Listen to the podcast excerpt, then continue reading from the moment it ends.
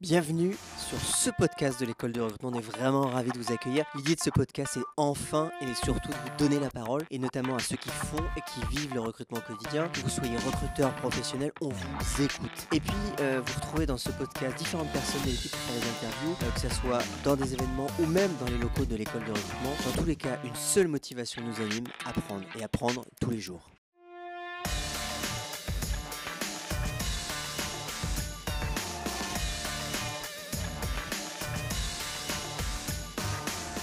Salut Aurélien, Salut, ça va? Très bien et toi? Tranquille. Donc Aurélien Arnoux, euh, moi ce que je trouvais intéressant de te, te rencontrer, c'était que tu nous parles un peu de ton expérience de recrutement à l'étranger. Ça fait combien de temps que tu vis, euh, tu fais déjà combien de temps que tu fais du recrutement et combien de temps que tu vis à l'étranger? Donc là, ça va faire euh, juste au bout de ma cinquième, presque six ans. Euh, donc euh, avec 4 ans, euh, Ouais. quatre ans et demi euh, à Londres, euh, dans deux agences euh, différentes. euh, donc euh, du, du recrutement. Bon, j'ai eu de la chance de, de tomber dans, dans deux agences superbes où euh, c'était euh, c'était assez détendu, mais en même temps, euh, en même temps très euh, sales aussi. Euh, donc, euh, mais ça m'a fait une bonne petite intro euh, au recrutement. C'était tes rapide. premières expériences Ouais, voilà, et, exact. et- ouais. et- et comment on dit en anglais agency recruitment. Agency recruitment et à Londres en plus, c'est très compétitif. Alors moi j'ai moi-même travaillé euh, dans une agence de recrutement à Londres. euh, très, enfin beaucoup de KPI, euh, Mhm.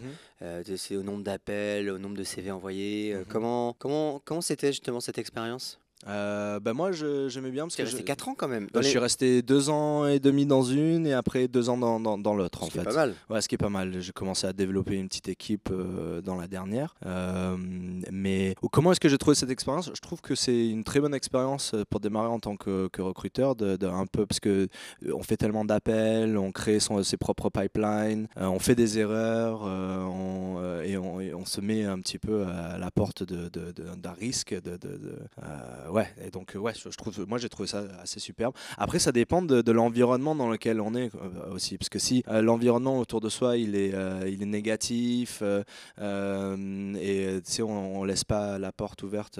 La compétition à Ouais. mort, etc. Ouais, ça. Ce qui est compliqué dans cet environnement-là, moi j'ai trouvé quand j'y étais, c'était le, effectivement le, le côté, le nombre d'appels, un, côté très très pushy aussi. Euh, comment comment t'as vécu ça? Parce que pour un, moi j'étais moins jeune, mais comment, enfin pour moi c'était dur. Il y avait le quanticali qui était en, en- en permanence quantitatif versus qualitatif qui était en, permanence en bataille. Mm. Comment t'as réussi à dépasser ces problématiques? Je pense que ça dépend dans- dans- à quel moment on est dans sa carrière de recrutement. Euh, je pense au début, on a besoin de KPI, euh, on a besoin de- d'avoir des, des- des objectifs euh, pour se pousser soi-même et pour comprendre un petit peu le, dans laquelle direction il faut aller, parce que sinon on sait pas, on sait pas qu'il faut faire une centaine d'appels pour avoir un, un- un placement en fait au début. Mais après, euh, quand euh, les, les chiffres commencent à rentrer, quand on commence à avoir des résultats, euh, je pense que à ce moment-là, on peut devenir beaucoup plus indépendant parce qu'on comprend un petit peu le, le, le, le- but. Ce que tu veux dire, c'est que finalement, quand on est jeune, c'est vrai que c'est une, c'est une structure, c'est un, un environnement qui cadre énormément Ouais. et du coup qui mesure euh, au- au- à l'action près. Ouais. Euh, c'est que- on est quand même. Enfin, moi, j'ai eu ces sentiments quand on était parfois proche du call center. Alors moi, j'ai j'ai pas vécu dans, dans ce genre d'environnement. Ouais, J'étais c'était pas dans beaucoup une plus, euh, énorme. euh, ouais, c'était d'accord. un petit peu plus, euh, un petit peu plus relax. C'est pour ça que je l'ai dit. Ouais, c'est ce que tu disais. comparé à d'autres euh, d'autres t- très grosses boîtes euh, de, de recrutement où oui on te met dans un QB euh, et, et après, Avec euh, tes écouteurs. avec tes et- écouteurs et on te donne une liste de candidats. C'était pas du tout euh, comme ça. Moi, j'ai eu de la chance de. euh, en fait, j'ai dé- développé euh, mon premier, ma première boîte. J'ai développé un marché. En fait, ils n'avaient pas le marché, euh, donc ils n'avaient pas de, ils avaient pas de liste de contacts ni rien. Il fallait que je, je, je- je démarre ce marché. Euh, pareil pour la deuxième aussi. Il n'y avait pas ce, il y avait, il y avait pas les contacts, mais moi j'avais les contacts, donc j'ai introduit ça dans, dans la deuxième boîte deuxième aussi. boîte. Donc ça m'a permis un petit peu d'avoir des libertés, de, de pouvoir créer mes, mes propres. Donc, tu euh, conseillerais un, un- un jeune recruteur français Mhm. euh, de venir en- à Londres pour se travailler dans une agence? Ah ouais, ouais, ouais. Moi, franchement, je dirais oui, au moins pendant un an. euh, au moins parce que c'est tel. Le marché du travail euh, en Angleterre, il est tellement compétitif, c'est tellement dynamique euh, que vraiment, euh, ça, ça bouge. hein. Donc, et, et ouais, ça c'est top. Et, et- et du coup, t'en retiens quoi, toi, de tes deux expériences? C'est quoi les, les compétences que tu as développées, qui t'ont- qui- que tu utilises aujourd'hui? Euh, je dirais de, de, de- d'en fait de créer ses propres pipelines dans, dans beaucoup de bruit en fait parce qu'il y a beaucoup de bruit euh, euh, à Londres il y a beaucoup tout le monde cherche du travail tout le monde est prêt à, à- à- donc voilà il y a- il y a- et en fait de- d'essayer de, de créer son propre réseau euh, de, de- de gens dans, dans- dans un monde euh, assez bruyant en fait. D'accord, donc le, le- ce que tu dis, ouais, le réseau, le networking est important Ouais. pour euh, notamment candidats comme, euh, comme clients pour, pour construire. Mais ça, c'est un- et, et c'est paradoxal ce que tu dis quand même, parce que tu dis créer votre réseau et en même temps, c'est des structures qui demandent des résultats court terme assez vite.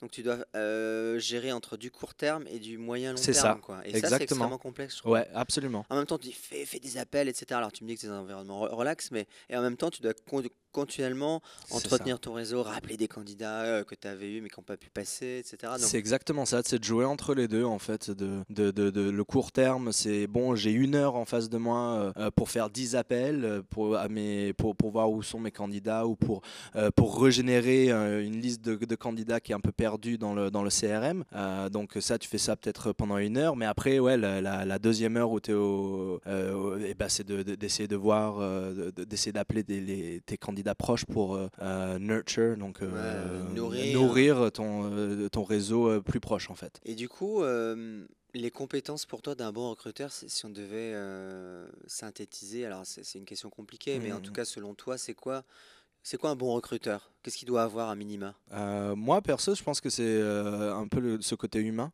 Euh, moi, je pense que ça c'est super Ça important. veut dire quoi humain, justement? Ouais, bah, de- de- de- d'être curieux, d'être euh, d'être d'être d'être euh, bah, d'être humain dans son approche aussi. Moi, j'ai jamais eu une approche shark, tu sais, requin. euh, j'ai jamais aimé ça du tout. Moi, j'ai toujours eu l'approche de, hey, ça, ça te dit, viens, on- viens, on discute de. On va prendre un on va- café. on va prendre un café ou, ou même aussi comprendre l'industrie dans laquelle on, on travaille aussi. Être curieux au niveau de, de- de- des techniques, de, pouvoir avoir ce discours avec, de pouvoir avoir ce discours avec, euh, avec tes, tes- tes- les- tes candidats en fait. Donc quand je, je recrutais dans la data science, j'arrivais à avoir une discussion de, de 15-20 minutes sur les technologies en data science. euh, Ouais, euh, voilà, je, je- je pouvais aller assez profondément dans, dans- dans ce sujet-là. C'est hyper intéressant parce que y a- ce côté humain, en fait, on, on le dit souvent, qu'il y a un peu ce que j'appelle une injonction paradoxale, soit humain, et c'est extrêmement difficile à incarner au final. Soit humain, ça veut dire quoi Mm, C'est vrai. personne de dire ok on a vu euh, encore une fois on est au SOSU euh, 2018 on a vu hier un mec qui disait bah envoyez des emails que vous aimeriez recevoir je trouvais que ce, ce- au-delà du show du mec euh, de l'espagnol mais au-delà de son show le, le message profond c'était envoyer des mails que les gens aimeraient recevoir envoyer des mails que vous aimerez envoyer des mails qui vont qui vont être répondus et, et je pense que c'est aussi ça c'est prendre le temps c'est alors Mais aussi montrer le côté humain de la boîte aussi, donc euh, de, de mettre une vidéo. euh, donc si la, la boîte pour laquelle vous, vous recrutez, elles- ils ont une vidéo de rencontre pour rencontrer la euh, pour rencontrer l'équipe ou, ou soi-même envoyer euh, une vidéo au candidat dans, dans le email en disant hey salut je m'appelle Aurélien je suis recruteur j'aimerais au moins il y a ce côté humain c'est pas juste c'est pas juste un email ouais, que tu as envoyé, envoyé. à la moitié de la terre Ouais. comment tu as fait le switch entre l'agence parce que toi tu as fait deux, deux switches en même temps c'est ça passé, t'as changé de pays et t'as Ouais. changé. Tu coup, t'es passé côté euh, côté entreprise. Mhm. Pourquoi t'as eu envie de changer ou c'est t'en avais marre de, de- du cabinet de recrutement? Bah, en fait, c'est mon frère qui habite. euh, il, il- il habite, euh, il habite à Amsterdam et il me disait, vas-y viens à Amsterdam, c'est top. Euh, donc euh, je l'ai écouté et euh, Booking en fait c'était ouais je voulais avoir cette euh, cette expérience en fait en interne et Booking en fait ils ont un petit peu un modèle d'agence mais en, en interne en fait donc ils ont développé un- pas trop violent pour toi le, le- non. changement. quoi. mais c'est non, non, pas du tout. Et en même temps, en interne, on peut s'impliquer dans beaucoup plus de, de sujets autour du recrutement, donc l'employer branding. Donc c'est c'est voilà. plus large que le, le- le- Alors du coup ça veut dire quoi? C'est- Tu viens de dire deux, deux sujets intéressants. S'il y a un cabinet interne chez Booking, ça veut dire que vous refacturez les entités pour lesquelles vous recrutez, c'est ça? Non, non, non, non, non, Ah bah, pas a du tout. C'est le cas dans certaines boîtes. Euh, oui, non, non, non, mais connais. absolument, non, absolument pas. Non, non, donc euh, c'est plus dans euh, dans la méthode. Euh, donc euh, assez élevé en KPI. euh, Et euh, énormément d'exigences. Vous êtes combien le cabinet interne? On est 30 maintenant. À 30 Ouais, recruteurs. 30 recruteurs, ouais, ouais, de- de- euh, des spécialistes et des non spécialistes. Du coup, quelle est la différence entre le- l'expérience en cabinet et l'expérience là Du coup, Que- comment tu ferais Bah, c'est que personnellement, donc on a, on a beaucoup plus de, de- de- de- de- de- euh, il faut qu'on fasse beau- beaucoup plus attention à qui on fait rentrer dans, dans la boîte. Moi, après, je vais manger euh, le déjeuner avec des gens que je recrute. Je les, c'est pas dans une boîte. euh, Donc et après, je, voilà, c'est, Les gens que tu recrutes, tu vas bouffer avec eux. Ouais, il y a un quoi. suivi. Donc, euh, et en plus, ils vont avoir euh, un, un effet direct sur euh, le succès de la boîte. Donc, donc, je peux pas, je peux pas diminuer, mais le- Tu la viens en, en deux phrases de donner du sens à pourquoi on fait ce métier de recruteur. Ouais. Un, on va, euh, les gens qu'on recrute, on va bouffer avec eux après. Et Mm. deux, c'est des gens qui ont un impact direct sur la boîte. Donc l'impact du recrutement, tu viens de Ouais. le donner en deux mots. Exact. Et je trouve que des fois en agence, on oublie un petit peu ça parce qu'on est, on est, on a une distance. Si tu, euh, si tu recrutes pour un client, euh, tu vas, euh, tu vas pas les voir souvent, tu vas pas, tu, tu connais pas le, le client vraiment bien. Et ben, c'est vrai qu'au bout d'un moment, on voit juste ça comme un chiffre ou comme un. et, et après, ça devient un peu malsain parce que euh, commence pas à voir la, on, on voit pas le, on voit pas la value en fait ou la, dé- la, la, la, la- la dévalue. La, valeur ou le. Et du coup, euh, tu, tu parles beaucoup de chiffres. Je trouve ça intéressant parce que je trouve que c'est un métier qu'on qu'on mesure pas encore suffisamment le recrutement. Euh, c'est quoi les grands chiffres que vous, vous quoi tu mesures aujourd'hui dans le département recrutement? Oh, il y en a plein, on mesure tout. Tu Booking, mesures, on euh, mesure le- tout. et, et du quanti et du quali? Ouais, c'était du le sens de ma question, parce que Ouais. le, le- tu viens d'un milieu comme moi, hein, euh, qui est plutôt quanti, euh, nombre de CV rentrés, nombre d'entretiens réalisés, etc. Et Est-ce quelle est la, la part entre le quanti et le quali? Ouais, euh, ça, euh, franchement, je trouve ça un, un sujet très intéressant euh, et j'aimerais explorer ça un petit peu plus aussi. euh, et je, genre, je l'explore un petit peu très rapidement dans, dans la présentation que j'ai fait aujourd'hui. En fait, ouais, donc on a beaucoup de quantitatifs dans le de monde du recrutement. De- donc au niveau des KPIs, au niveau des conversions de chaque de chaque, phase, étape, ouais, de chaque sûr. phase, et voilà, tout ça. Mais au niveau du qualitatif, moi j'ai deux exemples qu'on a fait récemment qui sont très intéressantes. Donc, premièrement, de demander aux candidats pourquoi est-ce qu'ils sont pas intéressés euh, et de leur demander ouais vous, êtes un, un- un leader dans ce, dans ce domaine euh, j'aimerais vraiment savoir pourquoi est-ce que vous n'êtes pas intéressé dans, dans mon, euh, dans mon offre d'emploi et ils vont vous donner beaucoup de, de- de data qualitatif et vous, vous allez pouvoir le réutiliser dans votre, dans votre approche après dans, vos, dans, votre, dans, dans votre recherche intéressant. Demander aux candidats qui refusent. Donc ça veut dire Ouais. vous creusez le sujet. Quoi. creuser le sujet parce Et avec sont un, t'as un questionnaire? Non, c'est pas un questionnaire, c'est très une approche euh, très euh, amicale. Hey, t'es un leader dans, le, dans, dans, dans ce Est-ce que domaine. tu veux venir chez nous Si tu veux pas, pourquoi? euh, Même pas de venir chez nous, c'est juste par email. Est-ce que tu, on, on recherche, on est en train de scale ce, ce département, on a vraiment du mal à trouver des gens comme toi. Pourquoi? Est-ce que, est-ce que mon approche est mauvaise? Qu'est-ce que toi tu recherches dans, dans ton voilà et d'essayer de- de- de- d'avoir ces. intéressant ça. Deuxièmement, aussi dans de, de rechercher dans les, les résultats négatifs des entretiens euh, aussi. Donc de. Donc nous on est en interne, donc on les. Là, les- t'as un questionnaire. Ouais, coup. euh, ou, ou comment tu, tu évalues non, le- donc euh, je- Qu'est-ce que t'appelles j'analyse. l'entretien négatif? C'est-à-dire que le, à la fin de l'entretien, le candidat dit bah non, ça m'intéresse pas. Ou non, le, ou nous on n'est pas Ou intéressé vous, dans vous le dites can- pourquoi. et, et essayer d'analyser les raisons pourquoi. Et si on a une, euh, si on a des feedbacks assez riches euh, au niveau euh, texte, euh, ça nous permet de pouvoir analyser euh, de, de- par couleur euh, tous les des termes qui en fait euh, vont euh, vont être accentués. On peut si on peut utiliser des, des textes. Text Gatherer, ça va vous montrer les textes, qui- les mots qui sont le plus utilisés. Et donc, ça, ça vous permet de voir euh, dans, euh, quelles sont les raisons pourquoi les gens euh, ne, ne réussissent pas dans, dans vos entretiens. Et après, d'utiliser ça dans, euh, dans, dans tout le- de la recherche et aussi dans le, dans le screening téléphonique. Et tu as eu des résultats intéressants. Ça Ouais. t'a permis de. Parce Ouais. que l'idée, c'est, j'imagine, de corriger le processus derrière. C'est ça. Qu'est-ce qui, qu'est-ce qui entre merde ça. en amont pour qu'on arrive à ce résultat-là? Est-ce que c'est un, c'est un problème de traitement du candidat? Est-ce que c'est un problème de, dans la façon dont on pose des questions? Est-ce que c'est un problème de sourcing C'est ça. C'est peut-être les mauvais candidats, entre guillemets, les mauvaises personnes.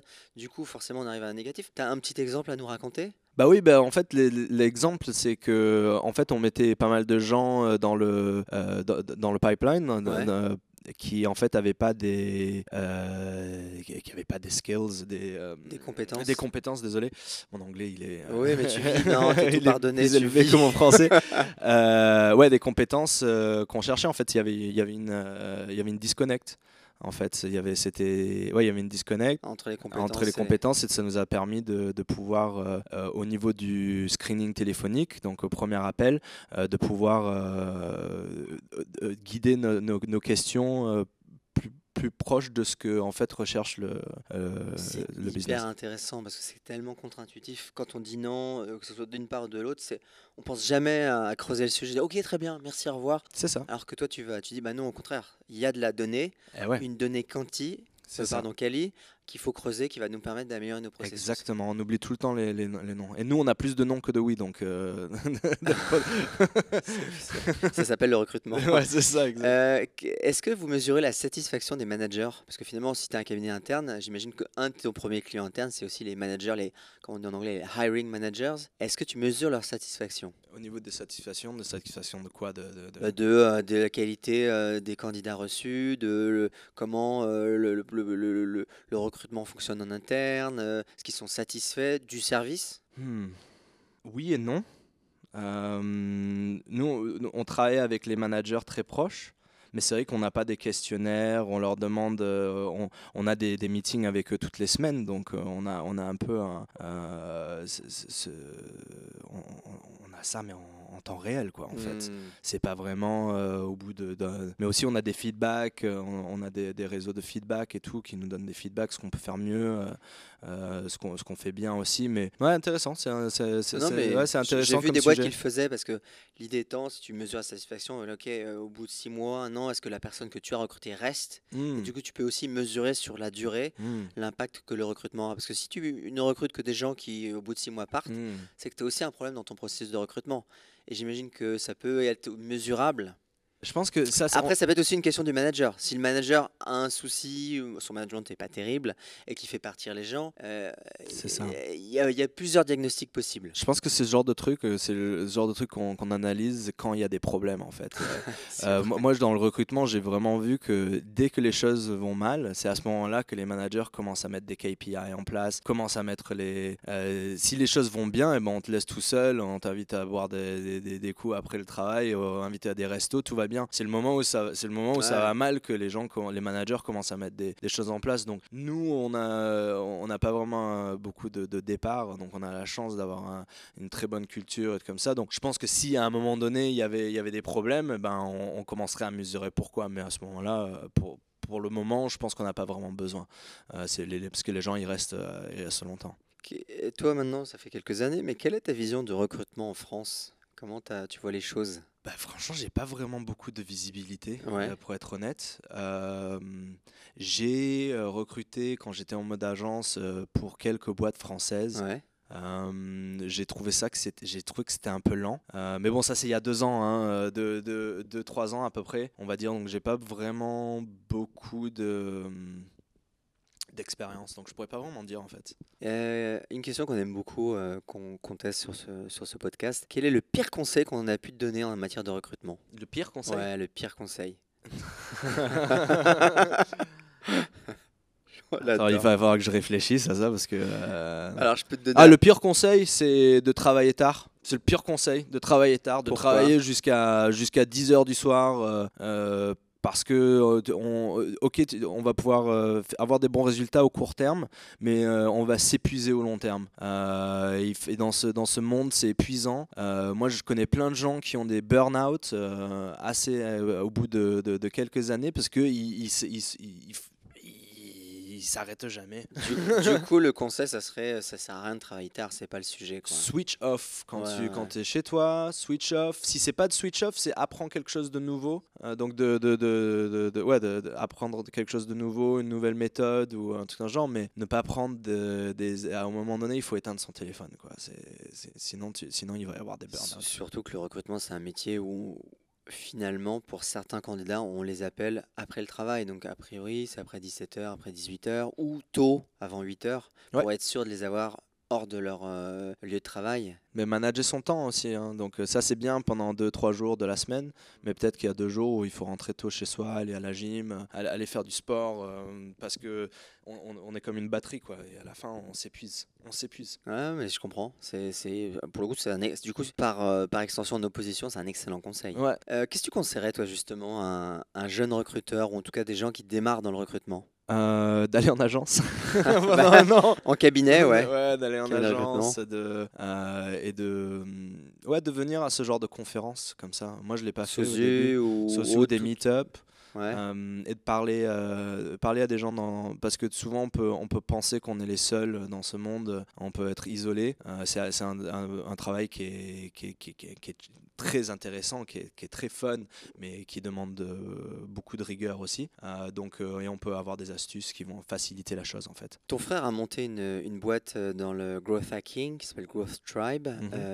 le, prénom de ton frère, c'est David Arnoux. David Arnoux, c'est ça. ça fait une excellente transition parce que mhm. nous, en recrutement, on utilise énormément de, de sujets marketing, growth hacking, etc. Est-ce que ce qu'il fait, ou en tout cas, tu vois une proximité entre les deux métiers? Ah ouais, complètement. Euh, au niveau de l'attraction, euh, de acquisition de, clients ou acquisition de, euh, de, ouais, absolument. Il y a des, il y a des techniques dans le marketing qui sont très proches, et c'est pour ça qu'aujourd'hui, regarde, il y en a deux. hier, aujourd'hui, à Sosu, ils ont, il y a deux présentations en fait, parce que c'est très proche. Donc ouais, absolument. il y a des techniques que nous on peut utiliser. Et que tu utilises? Qu'est-ce que donne-moi un petit exemple là, comme ça de, lien. En marketing, hein, pas forcément ouais, bah, Peut-être hein. plus, euh, peut-être plus dans l'automatisation. Euh, donc quand j'étais plus euh, à agence, euh, parce qu'à Booking, euh, on est un, petit peu plus strict sur, sur ces choses-là au niveau du GDPR et de, euh, des, bases de données. mais ouais, automatiser son travail en fait, essayer de voir est-ce qu'il y a des choses qu'on répète sans arrêt? est-ce que quand tu démarres un pipeline, est-ce que tu peux pas utiliser des, des outils comme Meet Leonard qui vont pouvoir démarrer ton réseau? Parce que si donc tu me donneras le nom hein, quand je mettrai ça en note, euh, en note de podcast. Pour en fait, ça permet d'automatiser tout, euh, tout le, le, envoyer des messages sur LinkedIn, connecter avec des gens, euh, voir leur page. Et si je dis pas ça au long terme, mais au court terme, si il faut que tu développes un, réseau rapidement et avoir des, premières connexions, eh ben, c'est un super un, super outil. Dans, dans les premières deux semaines, tu mets ce réseau, tu connectes avec genre 200, 300 personnes, tu commences à développer ton réseau et c'est et ça, part, ça part de là en fait. Tu parlais essentiellement de LinkedIn là du coup. Oui, oui, oui. on est d'accord. Mais automatisation de ces de, de, de, tâches. C'est ça l'idée, c'est de gagner du temps et en, productivité. Qu'est-ce que tu conseillerais comme lecture? Comme lecture? Ouais, lecture, livre, dans, dans, dans ce milieu-là du moi, talent je lis, je lis pas beaucoup. Alors qu'est-ce que tu conseilles d'écouter? Ouais, voilà, ça. Moi, je suis plus. Euh, moi, j'apprends au niveau YouTube. Euh, J'apprends au niveau euh, podcast aussi. Euh, j'écoute beaucoup de, de podcasts. Euh, ouais, ça me vient pas là. Bah, le facile, c'est le talent. Bah, ceux qui sont là là. Social Talent. Social Talent, ouais. ouais ils ont une, une voilà, des trucs comme ça, facile. Ouais, euh, le blog d'Irina aussi, euh, qui, qui, est top. Irina Shamaeva. Euh, Martin Freeman, son. voilà, bon, il y, y, y, en a beaucoup. Je, je dirais pas que je suis. Que régulièrement tu, tu lis ou tu vas voir sur, sur YouTube. Bah, je suis plus, ouais, moi je suis plus podcast quand je, quand je vais au travail ou que YouTube aussi. je regarde plein de trucs sur YouTube. Il y a plein de, il y, a, y a plein de, y a plein de ressources. Est-ce que toi, tu trouves, ça sera probablement une de mes dernières questions, que le recrutement, c'est un métier qui n'est pas encore valorisé Parce qu'en France, il y a ce débat-là actuellement, euh, et le sourcing encore plus. Euh, il y a cette réflexion autour de comment revaloriser ce métier-là. Euh, on réfléchit, alors voilà, il y a ce débat aussi, recrutement pas RH, etc. Mais est-ce que c'est quelque chose que tu vois ici ou pas du tout? Moi, ça me fait rigoler cette question. On me l'a montré. Donc à Londres, par exemple, on est vraiment dévalorisé. on est valorisé d'un côté, mais c'est genre un, un, bad, good, evil, je sais pas comment on dit en français. Oui, on joue euh, l'avocat du diable. C'est l'avocat du diable, voilà. Euh, mais c'est vrai, vrai parce qu'on me l'a déjà demandé. Et je trouve qu'en France, déjà, on est un petit peu plus valorisé. Euh, je trouve qu'en que, qu'en Angleterre. Là, on est vraiment très valorisé. C'est dans les pays genre les États-Unis. Euh, j'ai parlé à pas mal d'Américains, j'ai des amis américains, et au niveau du recrutement, mais eux aussi, ils ont une différente valorisation de sales. Si tu es une personne qui travaille dans les ventes, euh, beaucoup plus valorisé. valorisé. parce que tu es genre self-made man. donc, mais ce que je dirais, c'est plus euh, où est-ce que tu mets ta value à toi? Est-ce que toi tu, te valorises? Est-ce que tu te sens valorisé? Euh, C'est pas une autre personne qui va, qui, va valider, euh, qui va te valider. Donc toi c'est aussi avant tout un problème individuel. Bah, c'est un problème individuel complètement. Et, et, si, si tu n'es pas valorisé, c'est que tu fais quelque chose de, de mauvais, non, non, ou il faut que tu te valorises un petit peu plus, c'est individuel. Parce que la réflexion, quand même, évidemment, c'est structurel, c'est pour ça qu'on on aborde le sujet. Toi, tu dis effectivement c'est un problème individuel, mais J'imagine que toi, euh, dans la, ta boîte actuelle, c'est un non-sujet. C'est que vous. À, qui reporte aujourd'hui la, la, fonction Talent Acquisition chez Booking? Euh, elle, reporte au CTO. Au CTO bah, le, le- ouais, le, le head of. Moi, je ne reporte pas au CTO, mais le, le head of Euh, recruitment. Il reporte au. euh, il, euh, elle reporte au, au euh, au CTO. C'est ouais. énorme ça, t'imagines? Bah, il faut, parce qu'il f- il faut ce- cette direction. il CTO, faut- donc pour euh, les non-anglophones, Chief Technical Officer, autrement dit le directeur technique de la société. Mhm. Donc c'est alors que, encore une fois, le, le talent acquisition pourrait rapporter au DRH, Chief People Officer ou autre, mais là chez vous, on a vu le cas aussi hier, on a fait un autre podcast, et le mec était chez Itch, tu Mhm. connais Itch, la, la startup, mais euh, le, le- pareil, la direction recrutement reporté au CTO de la même Mm. façon. Donc tu vois, il y y y y a une réflexion. y a- En, rec- qui- en- en recrutement tech, il faut, il faut avoir cette direction, il faut avoir quelqu'un qui va protéger le, le- le- la- la- il faut protéger le, le département de, de recrutement tech et, et de leur montrer dans laquelle direction il faut, il faut aller en fait. Parce que sinon, il n'y a pas de direction, c'est à droite à gauche. euh, et recrutement tech, c'est quand même un petit peu différent que le recrutement euh, non tech. Parce que tu fais que du recrutement tech, il y a quand même aussi des recrutements non tech. Oui, il y a des recrutements non mais tech. il, il reporte aussi au CTO. Ça, ça sera non, Chief People Officer. Ok, Ouais. d'accord. Mais le, en fait, ouais, en fait, t'as raison. Donc euh, il y a un- une double ro- rapport, double, donc, euh, euh, deux, deux rapports vers euh, CTO et vers Chief People Chief Officer, People parce que c'est, ouais, mais mais le- les lignes, après c'est très flat comme structure, hein, donc. euh, Forcément, c'est moins, moins impacté. Ok. euh, où est-ce qu'on te retrouve, toi? C'est Aurélien Arnaud. euh, on te retrouve facilement sur LinkedIn, j'imagine? J'espère. Sinon, sinon, il y a un souci. sinon il y a un souci. Euh, T'es présent sur d'autres réseaux sociaux, Ouais, Twitter. euh, t- euh, Snapchat. t'es- on terminera là-dessus. tu as vécu à Marseille, hein, c'est ça? Ouais, ouais, je suis né à Marseille. T'es né à Marseille. Ouais, j'ai vécu un court terme à Marseille et après on est parti en Angleterre, aux États-Unis, euh, après un le- petit peu à Paris, après au Vietnam, Panama, Angleterre et maintenant Amsterdam. Le vrai français euh, voyageur, émigré. C'est euh, pour ça que mon français il est pas top parce que j'ai Si, jamais va. travaillé en j'ai jamais travaillé en France en fait. Ouais, donc du coup, forcément, mais ça va, ça va, je trouve que tu débrouilles très bien. Merci Aurélien, Merci à bien. bientôt. Ciao. Toutes mes félicitations, tu es arrivé à la fin de cet épisode de Radio LEDR, le podcast où les recruteurs parlent aux recruteurs. Tu as aimé ce que tu as entendu? Trois manières de nous aider à partager la voix de la résistance. Envoie-le à un recruteur ou une recruteuse que tu aimes bien.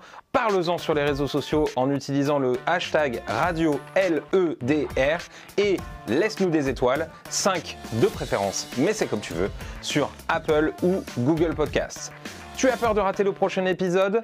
Abonne-toi sur ton application de podcast préférée. Tu peux nous retrouver sur Spotify, Apple Podcasts, Google Podcasts ou même SoundCloud. Et pour patienter, tu peux retrouver toute l'actualité de l'école du recrutement sur LinkedIn, sur la page l'école du recrutement ou sur Twitter at LEDR France. D'ici là, je te laisse avec une seule mission, être fier d'être recruteur.